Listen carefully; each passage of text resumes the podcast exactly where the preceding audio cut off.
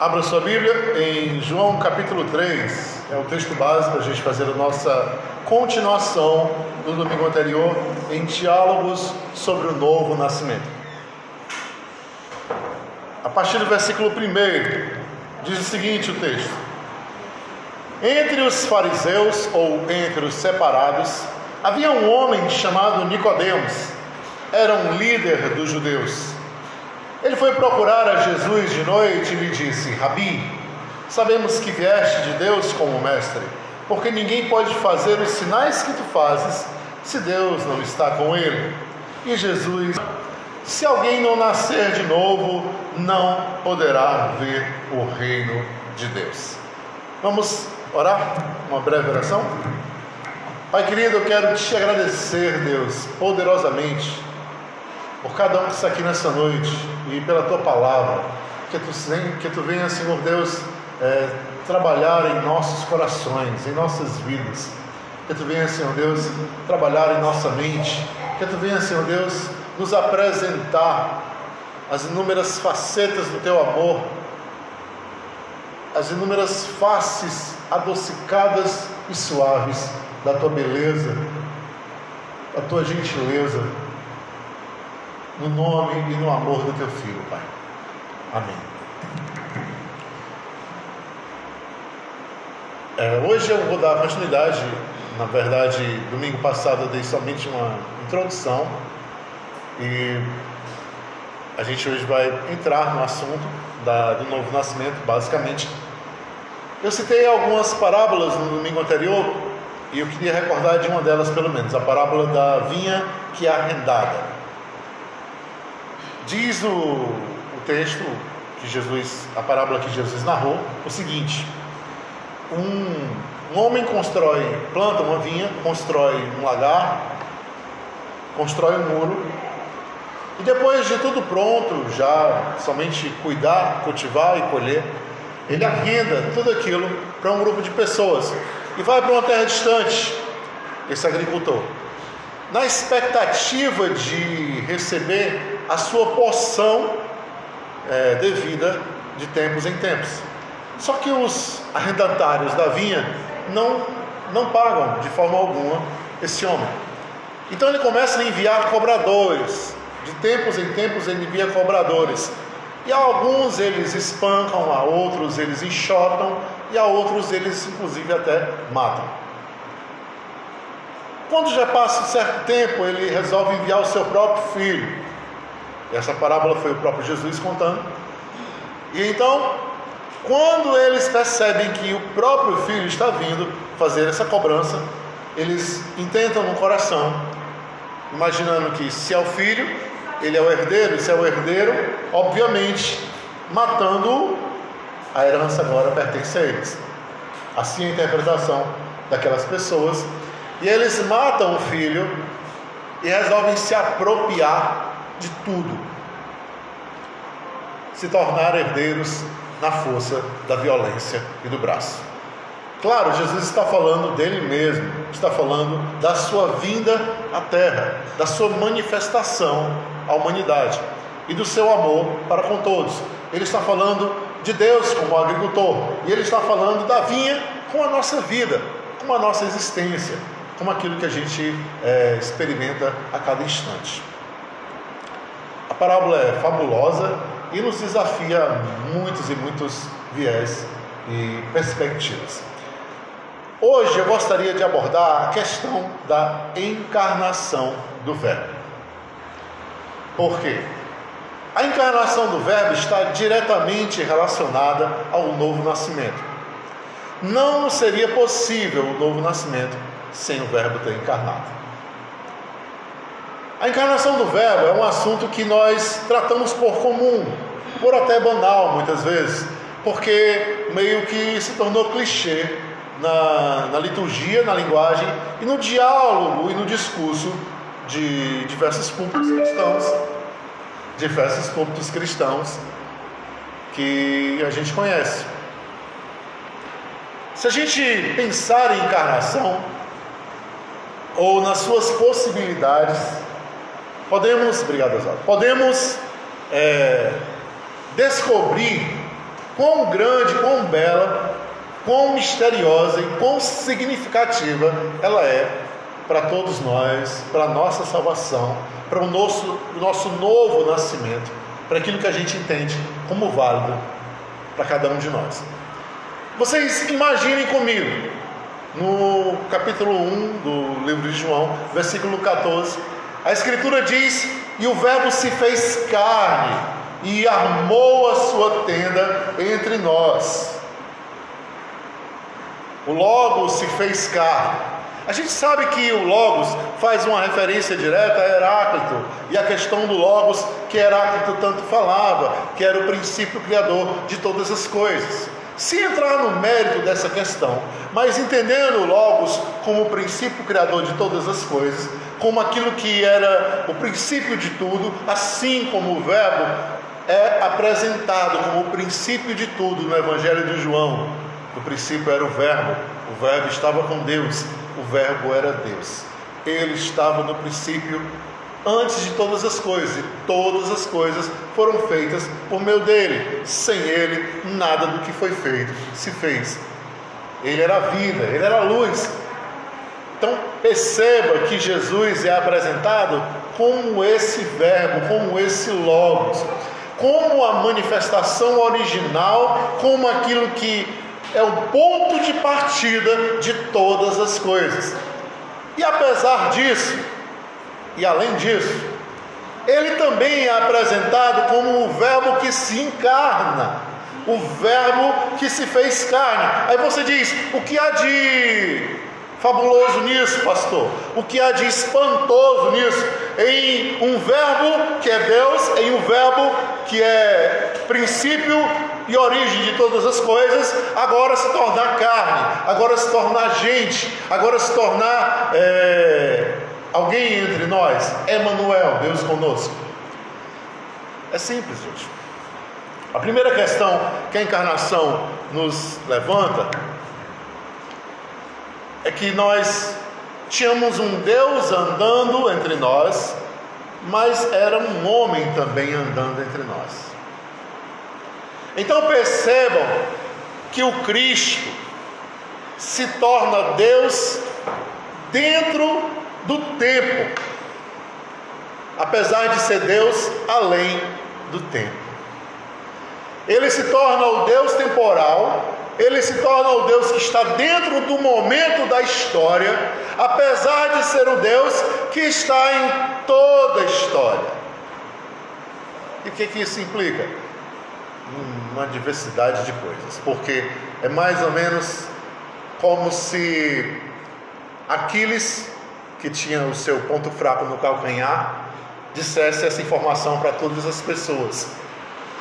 É mais ou menos como o Todo-Poderoso dizendo que agora se tornou algo efêmero, porque o tornar-se humano, o tornar-se carne, é tornar-se efêmero, é tornar-se frágil, é tornar-se temporário, é tornar-se é, simples,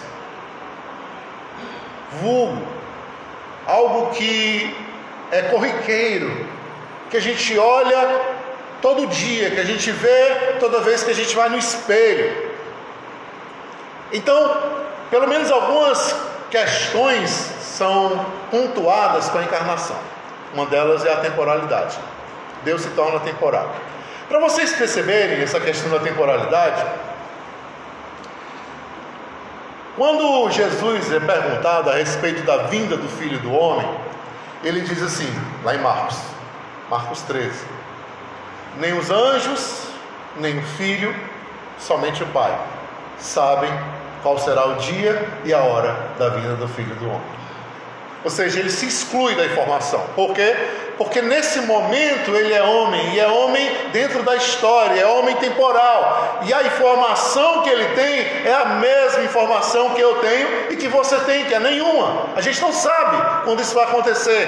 E aí ele diz: o pai sabe, os anjos não sabem, o pai sabe, o filho não sabe. Ele também começa a perceber que o homem é caduco, ou seja, além de ser um ser temporal, ele tem caducidade.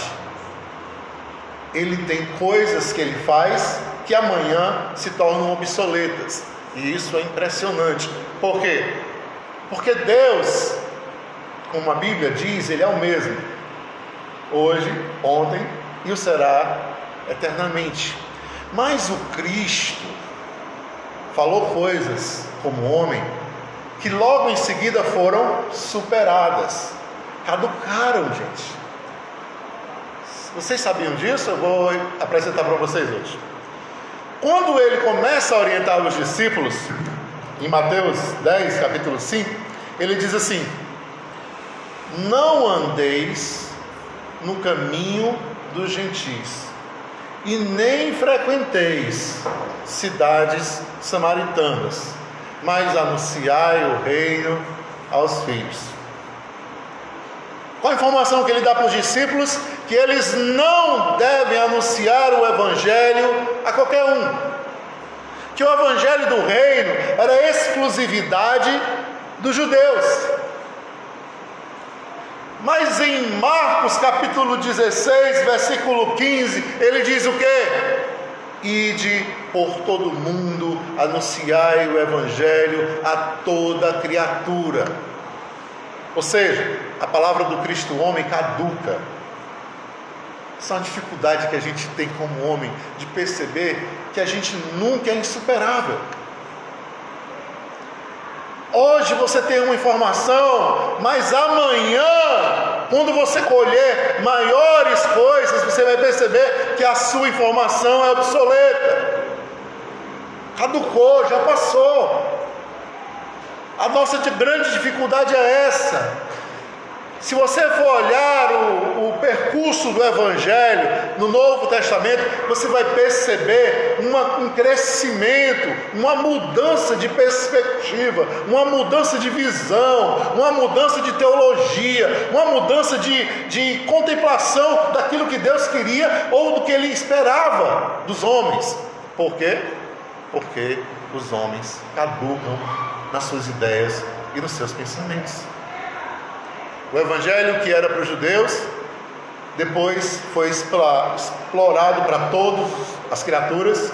No entanto, quando a gente chega no livro de Atos, os discípulos de Jesus não querem, não querem anunciar o evangelho a ninguém que não seja judeu. A ninguém. Todas as criaturas, judeus todas as criaturas semitas. E aí o que acontece? Um fenômeno começa a acontecer, por quê? Porque alguns poucos passam a anunciar o evangelho em locais públicos, diferentes dos outros, que eram nas sinagogas fechadas, e aí pessoas que não são semitas, pessoas que não eram convertidas ao judaísmo, abraçam o Evangelho, abraçam a causa, começam a se aproximar, só que elas não têm nenhuma lei, elas não têm nenhum, nenhum tipo de regimento judeu, eles não têm nenhum tipo de, de disciplina alimentar, eles não têm nenhum tipo de marca física, como os judeus tinham a circuncisão, e isso causa uma crise imensa no meio dos apóstolos, de tal maneira que eles precisam fazer reuniões, reuniões, concílios e concílios para tentar definir qual seria o critério que aceitaria pessoas não judeus, não semitas, para dentro daquela grande aglomeração que era o caminho naquela época. Por quê? Porque o homem caduca nos seus pensamentos. Não pensem diferente. Eu não pensem diferente. Hoje muita coisa mudou, inúmeras coisas. Inúmeras coisas. A gente precisa ter um novo olhar. A gente precisa ter um, um olhar diferente para a vida, um olhar diferente para as pessoas. E a cada dia que se passa, esse olhar precisa ser mudado, precisa ser transformado. Quando Jesus se encarna, em outras palavras, ele diz que existe na carne, existe no homem, existe na humanidade a plena capacidade de desenvolver, de produzir, de multiplicar e de fazer acontecer o reino de Deus aqui na terra. Ele fala isso em outras palavras.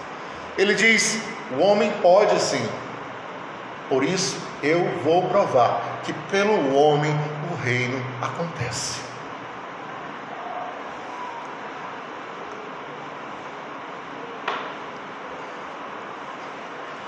O homem precisava de uma ponte, ele precisava refazer o elo, ele precisava reconectar-se.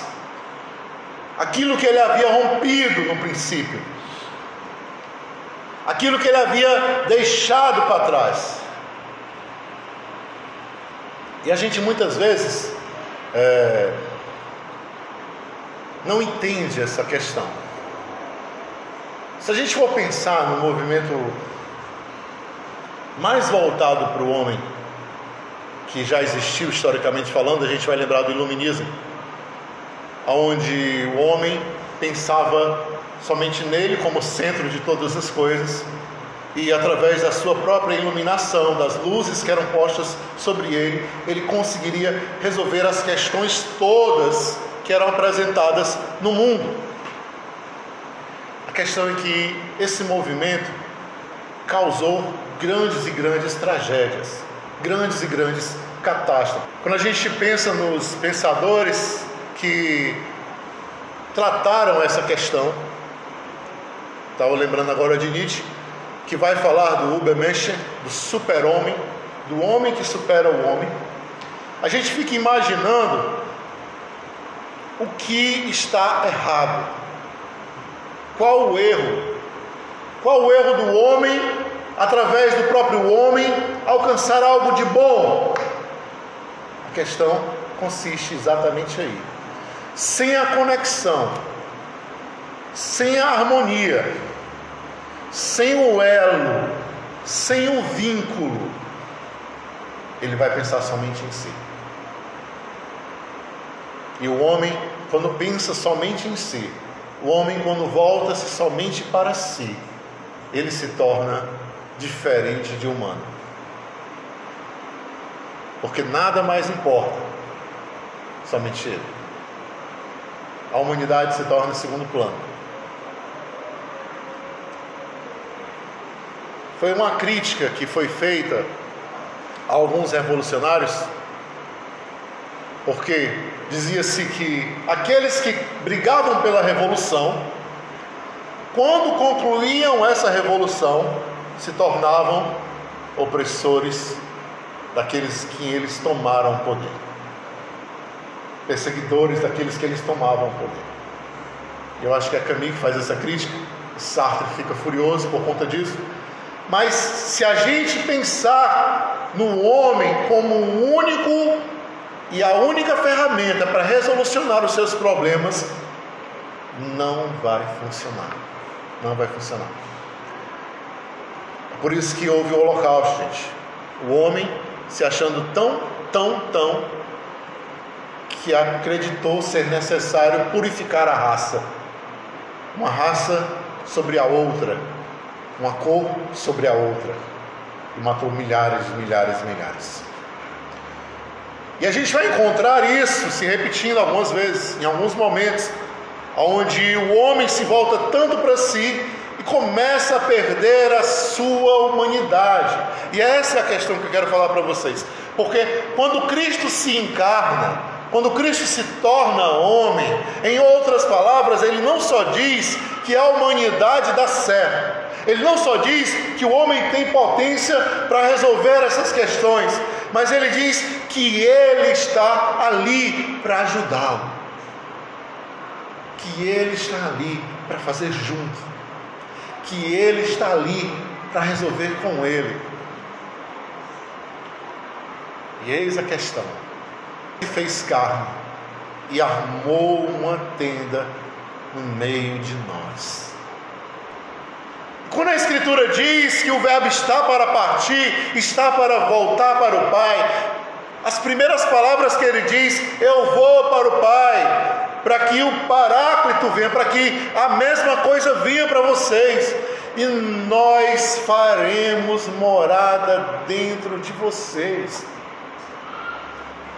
Ou seja, a possibilidade da humanidade se tornar aquela que multiplica o reino, aquela que faz o reino acontecer, basta que ela não perca a conexão primordial com a vida. Basta que ela não perca a visão do horizonte. Basta que ela não perca de vista a consciência de que o mais fraco precisa sempre mais. De que o oprimido precisa ser liberto. De que o faminto precisa ser alimentado esse discurso é tão potente, o discurso do reino é tão significativo, que a gente vê um cara que estava preso falar um discurso desse viés a um grupo de líderes mundiais e receber a atenção do mundo inteiro. Por quê? Porque ele disse que se estamos entre os países mais poderosos e ricos que existem no mundo, aqui nessa reunião a palavra desigualdade precisa aparecer, porque o mundo está sendo muito desigual. Gente, isso não é só um mero discurso, isso é reino sendo falado as pessoas que entendem e se apropriam dessa linguagem, ainda que de forma é, leviana, ou de forma cabulosa, ou de forma é, pedagógica, seja lá como for, elas recebem a atenção, porque porque o reino é exatamente isso, a luta para que os desiguais se tornem iguais, a luta para que o menor receba oportunidade. E a humanidade tem plena capacidade de fazer isso, de fazer acontecer. Basta ela abraçar de novo essa conexão. A primeira grande consciência que a gente tem que ter é que somos seres temporais. Somos seres temporais. Por que, que destruímos tanto a natureza? Porque a gente acredita que a gente é eterno que a gente acha que não vai ter outras gerações no futuro? Por que, que a gente contamina as águas? Porque a gente acha que a gente vai, só a gente vai beber. Não vai ter mais ninguém para frente. Parece-nos que a consciência da temporalidade nos fugiu. Os nossos preceitos caducam. Parece que a gente esqueceu isso. Parece que a gente perdeu a consciência de que aquilo que a gente fala hoje, amanhã, pode não valer mais coisa alguma. De que o Arimar ali em cima no Taekwondo, se ele dissesse assim: olha, todo mundo que for entrar no tatame, bata os pés ali e passa no pano. Quando for amanhã, pode não valer mais essa palavra dele pode ter caducado. Como assim, pastor? Simplesmente pode ter uma chuva tão grande que ficar tudo encharcado, ele tem que tirar o tatame. E aí eles vão treinar sem tatame porque as circunstâncias não estão sob o nosso controle, e quando as circunstâncias mudam, as diretrizes precisam mudar, porque porque as diretrizes não foram feitas para esmagar as pessoas, mas elas são feitas para tornar a vida das pessoas melhores. Se a gente não tiver essa consciência, a gente vai se manter firme em afirmações que já passaram, já morreram com o tempo. E a gente não precisa me manter firme. É como a minha mãe. A minha mãe não come camarão. Porque ela fez uma cirurgia de cesariana do Jorge.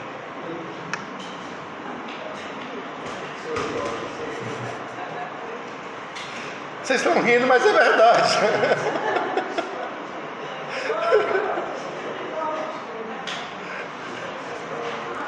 o tamanho do Jorge aí já. Mas ela não come camarão porque ela fez uma cirurgia de cesariana com o Jorge. O Jorge é o caçula lá de casa, gente. Ele já tem os seus 43 anos. E a minha mãe não come camarão há 43 anos. Tem medo.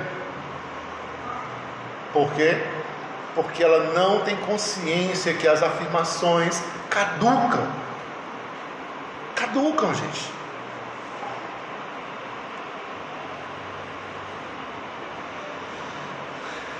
A outra questão que a encarnação nos apresenta é a questão da pobreza. Cristo, quando se encarnou, fez questão de ser alguém comum, alguém pobre, Percebam que Jesus não era reconhecido, as pessoas não sabiam quem ele era. Ele não era o Jesus desses filmes que tem uma roupa diferente dos outros. Para que ele fosse preso, alguém teve que beijá-lo para dizer: está aqui, é esse aqui. Cuidado, senão vocês vão levar Pedro. Ele não era reconhecido, ele era pobre. A Bíblia diz lá em Lucas capítulo 2: quando Jesus foi apresentado no templo, os pais levaram uma oferta de duas rolinhas, são passarinhos. Essa oferta é a oferta de pessoas pobres. É engraçado que às vezes a gente estava num seminário tinha algumas pessoas da Adonep e aí o pessoal dizia: Jesus não é pobre, não, Jesus nunca foi pobre. Jesus era o empresário do ramo da madeira. Esse pessoal da do Leve Força Barra, né? Era empresário Jesus, rapaz. Você não sabe de nada. A oferta de Jesus diz tudo. Ele era pobre, comum, como qualquer pessoa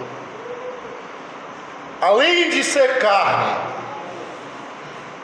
além de se tornar alguém que caduca em suas colocações, forte, gente, isso. Você imagina um crente daqueles bem fundamentalistas ouvindo Jesus dizer que não sabia nem o dia nem a hora que ele ia voltar. E aí, quando chegasse lá em Mateus, capítulo 28, ele dissesse assim: Tetelestás, é-me dado todo o poder e toda a autoridade nos céus e na terra. Eu voltei a ser Deus novamente. E aí o cara diz assim: negativo.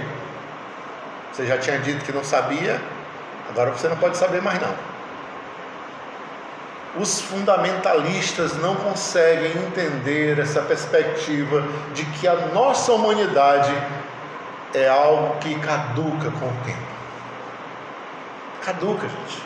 A forma como a gente foi criado, a forma como os nossos pais nos criaram, caduca com o tempo. Caduca.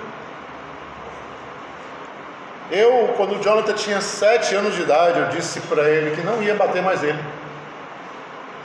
Não bati mais no Jonathan e nem, a Julie nunca apanhou, né? O Jonathan ainda apanhou algumas vezes. E depois de sete anos ele não apanhou mais. Mas meu pai nunca foi assim. Meu pai sempre bateu em mim. Só que eu não queria repetir os ciclos de violências que eu vivi. E eu tenho certeza que ele, quando for ter os seus filhos, ele não vai querer levantar a mão também para os seus filhos. Vai colocar castigo, vai colocar alguma coisa. Como eu sempre tentei elaborar alguma coisa para fazer com que ele fizesse o que eu queria. Mas nunca violência, porque ele não aprendeu assim porque aquela criação do meu pai caducou. Gente, eu tinha medo do meu pai. E aí eu fiquei pensando: será que eu quero que meu filho tenha medo de mim? Não quero. Porque era medo mesmo, eu tinha muito medo. E eu não acho isso legal. Não acho o caminho certo. Isso para mim já era, era passado. Então caducou. Quando a gente pensa que a gente é um ser temporal, a gente tem que pensar o seguinte: é necessário um futuro. E esse futuro vai ser construído depois que eu, que eu sair daqui. Então eu tenho que dar o meu melhor. Por que eu tenho que dar o meu melhor? Por que, que eu tenho que dar o meu melhor? Porque, gente, não adianta você esconder o que você faz. Não adianta você colocar panos quentes na tua vida. Quando o dia de amanhã chegar e você já estiver velho, ou nem estiver mais aqui, tudo que você fez vai vir à tona. É terrível. Eu digo isso, sabe por quê? Por experiência, por vivência, de ver casos. Em casos de família, de família de filhos que são de pais diferentes, que eu conheço, que o filho é um orgulho pelo pai que já morreu, o pai maravilhoso, o pai e tal, e as filhas que são de outro pai aborrecem, porque foram abusadas, molestadas, maltratadas pelo aquele pai que morreu. Então não adianta você manter uma fachada e dizer, ai, Ninguém fala mal de mim, eu sou certo, eu sou bom. Mas não vivencia isso, porque porque você é um ser efêmero, temporal, transitório. Você vai passar, você é apenas um, uma pena que está voando no vento. E quando você passar, tudo que você fez vai repercutir nos ouvidos, na boca, no coração dos outros. E aí, meu irmão, minha irmã, se você tiver feito coisa feia, a sua fama não vai ser bonita. Não vai ser bonita e pior, você não vai ter nem o que fazer para se defender. Você vai ficar de mãos atadas. Você vai estar na terra, como diz um amigo meu, do pé junto, muitas vezes, sem poder o que fazer. Somos seres temporais. Não devemos acreditar que o muito ter vai nos fazer acontecer o reino de Deus, porque o Cristo foi pobre, viveu pobre, mas ele era Senhor de todas as coisas. Ao mesmo tempo que Lucas diz que a sua oferta eram rolinhas, em Colossenses nos diz que ele é o herdeiro de toda a criação. Gente, vocês têm noção disso? Tudo que foi criado pertence a Jesus. O primogênito de todas as coisas. Todas as coisas foram feitas por Ele, para Ele. Ele é dono de tudo. Mas ele levou algo para fazer o reino acontecer? Não. Ele era pobre. E o que isso quer dizer para a gente? Que você também não precisa. Normalmente, quando a gente é desafiado a fazer alguma coisa, a gente diz assim: rapaz, se eu tivesse dinheiro. Ah, se eu tivesse dinheiro, viu? Eu ia abençoar agora essa, esse negócio. Ah, se eu tivesse. Jesus era pobre e dono de tudo. Essa é a grande verdade. Outra questão que o Cristo se submeteu quando ele se encarna e que a encarnação vem apresentar para a gente é a questão da contingência. Vocês recordam que no capítulo 10 de João, quando ele estava caminhando com os discípulos, Lázaro fica doente e ele está distante a muitas aldeias de onde Lázaro está. E ele começa a ficar alvoroçado, dizendo: A gente tem que ir até onde Lázaro está. Lázaro está doente. E aí, num determinado momento, ele para e diz: O irmão Lázaro dormiu.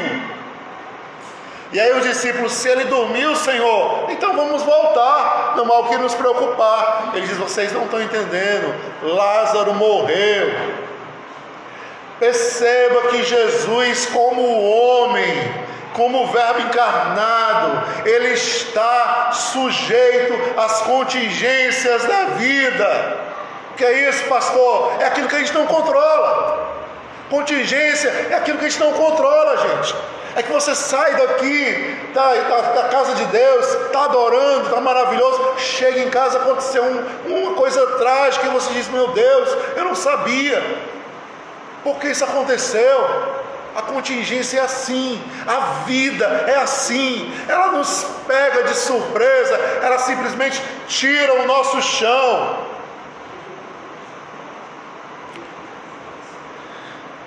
Tem dias que a gente se sente como quem partiu ou morreu. Lembra da roda viva?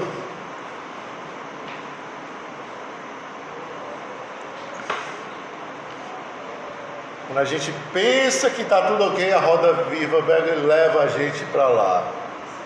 E aí roda moinho, roda peão, o tempo rodou no instante as rodas do meu coração. Roda tudo de ponta cabeça. Jesus, como homem, perdeu um amigo, Lázaro. Aí você diz, pastor, mas ele perdeu, mas ele ressuscitou Lázaro, né? É engraçado a gente pensar assim, porque a gente se torna é, quase que mesquinho. É como se a gente pensasse assim: Jesus é homem, mas não é tão homem assim. Você acha mesmo que Jesus simplesmente, ah, Lázaro morreu, eu vou lá, ressuscito ele, está tudo bem. Então por que, que ele chora? Por que, que o texto nos diz que Jesus chorou? Será que doeu? Será que apertou o peito? Uma coisa eu tenho certeza, gente. Ninguém chora quando já sabe que tudo vai terminar em festa.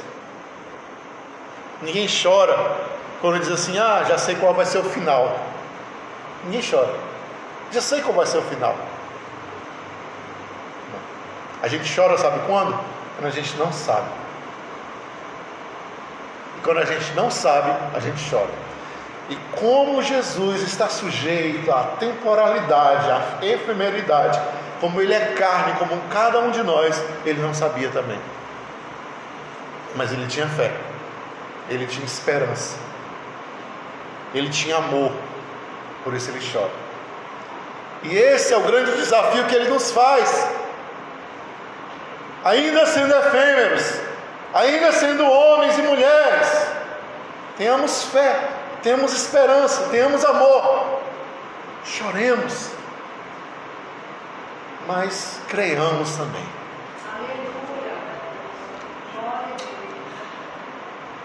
Em Apocalipse capítulo 1, versículo 8, ele diz o quê? É muito forte isso. O Jesus que no capítulo 10 de João diz: O nosso irmão Lázaro dorme. Em Apocalipse 1, 8 ele diz: Eu sou o Alfa e o Ômega, o início e o fim, o primogênito dentre os mortos ou seja, eu estou no início e no fim da história. Nada passa por mim.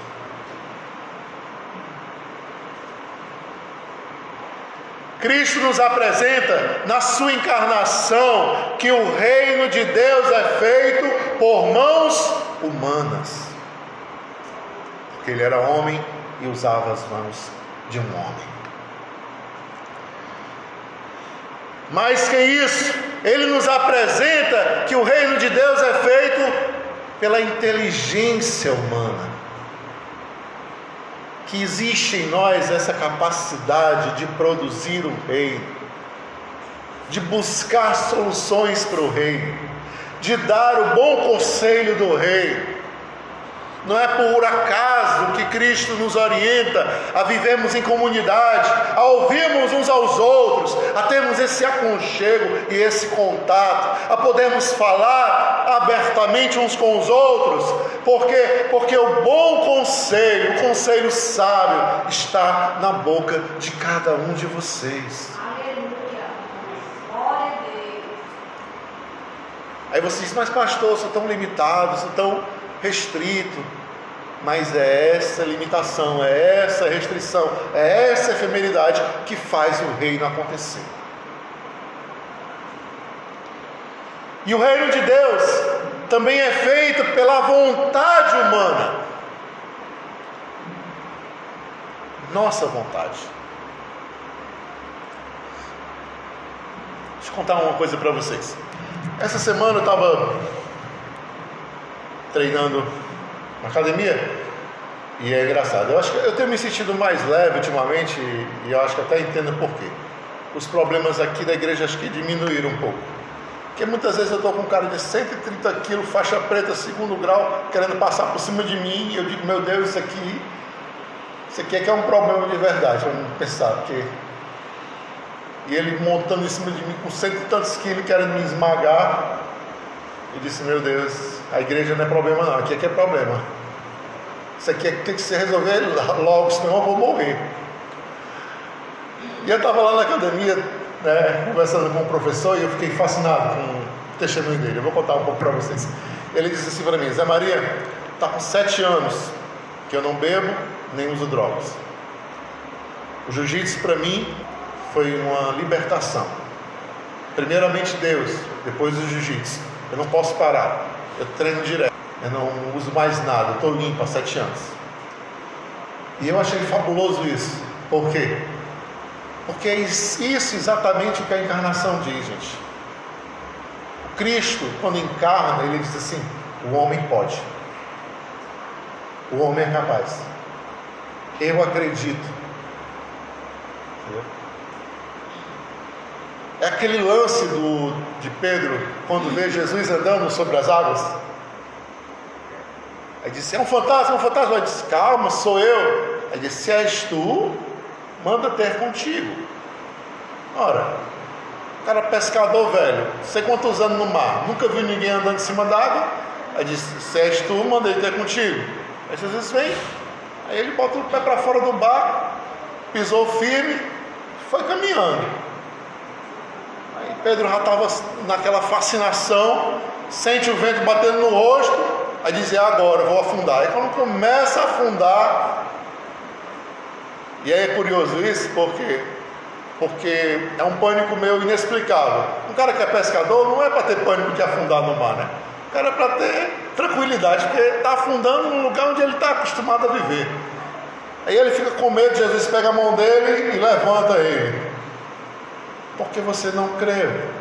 Porque você não teve fé. Você ficou com pouca fé. E aí, essa questão que, que, a gente sempre pensou de um jeito e, eu, e viu apresentado de outro jeito, foi até o Rob Bell uma vez que eu vi falar. Quando Jesus disse que Pedro perdeu a fé, não está falando que ele perdeu a fé nele, Jesus, não. Está falando que Pedro perdeu a fé nele, Pedro. Ele parou de acreditar que ele conseguiria. Quando Cristo encarnou, ele disse, em outras palavras, eu acredito na humanidade. Eu acredito que a humanidade é capaz de superar o mal, de abandonar a mesquinhez, de abrir mão daquilo que não é viável, válido. E é nisso aí que eu acredito, gente. Quando um professor desse fala isso para mim, em outras palavras, eu entendo o quê? Que ele deixou de lado tudo que era ruim, acreditando que poderia melhorar, se esforçando. E ele diz em primeiro Deus, mas ele nem sabe entender ou explicar o que é primeiro Deus para ele. Na verdade, quando ele diz em primeiro Deus, é como se ele dissesse para mim, tudo isso por causa da encarnação, Zé Maria. Porque Jesus encarnou. Porque ele acreditou na humanidade. Então eu posso sim. Eu devo sim. Eu vou sim. E aí, quando você vê esse ponto de vista, aí eu consigo entender alguns pensadores claramente como Nietzsche. Quando Nietzsche fala assim, isso é o super-homem, existe uma, uma corda que leva do homem ao super-homem. E o que é o super-homem? É você abandonar todas as crenças que te fazem aprisionar, você deixar de lado tudo aquilo que diz assim: você é menos, você não pode, você não consegue, ou você tem que ter medo, ou você tem que ficar aprisionado aqui, e você disser: eu vou e eu vou conseguir, porque eu fui feito para viver em harmonia com o mundo, com a natureza e com a totalidade das coisas. E eu não tenho medo da contingência, porque o mundo é contingente, mas eu continuarei, porque eu nasci para viver e para estar em harmonia com isso.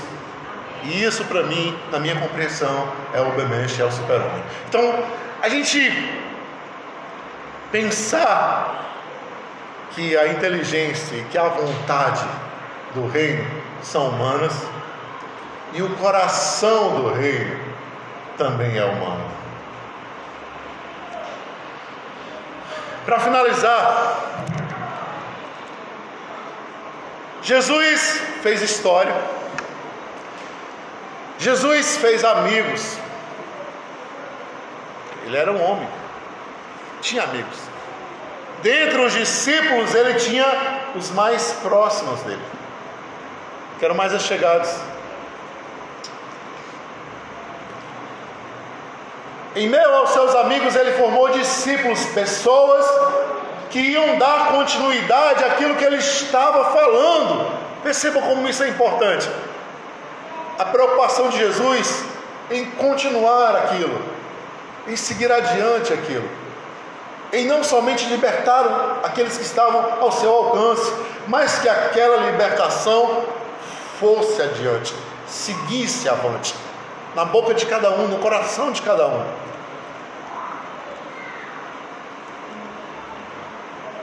E mais importante de tudo, ele termina a sua obra ou conclui a sua missão como homem na cruz.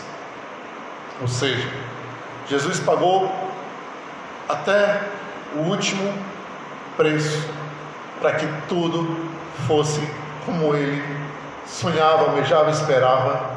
E para isso ele precisou doar a sua própria vida. Morreu numa cruz. Se tornou um homem crucificado, amaldiçoado pelo império, com acusação de rei dos judeus. E isso é o nosso grande desafio. Qual é? Se nós entendemos que o reino de Deus é feito por mãos humanas, pelo olhar humano, pelo coração humano, pela vontade humana, se nós entendemos que a nossa inteligência produz o reino, se nós sabemos que somos pessoas efêmeras e temporais, precisamos dar continuidade a isso. Se a contingência está sobre nós, mas nós podemos ainda assim superá-la se há caducidade nos nossos pensamentos e ideias e naquilo que nós ensinamos e aprendemos no passado e devemos prosseguir.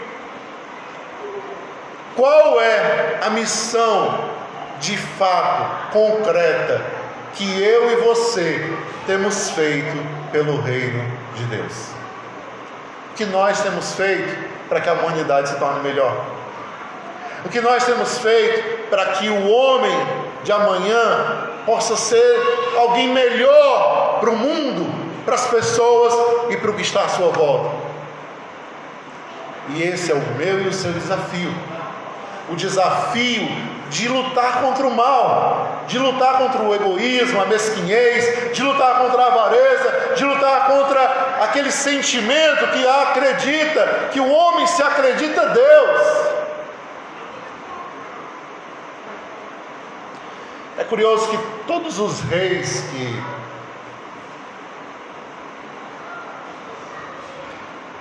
Seleudas, do general Seleudo de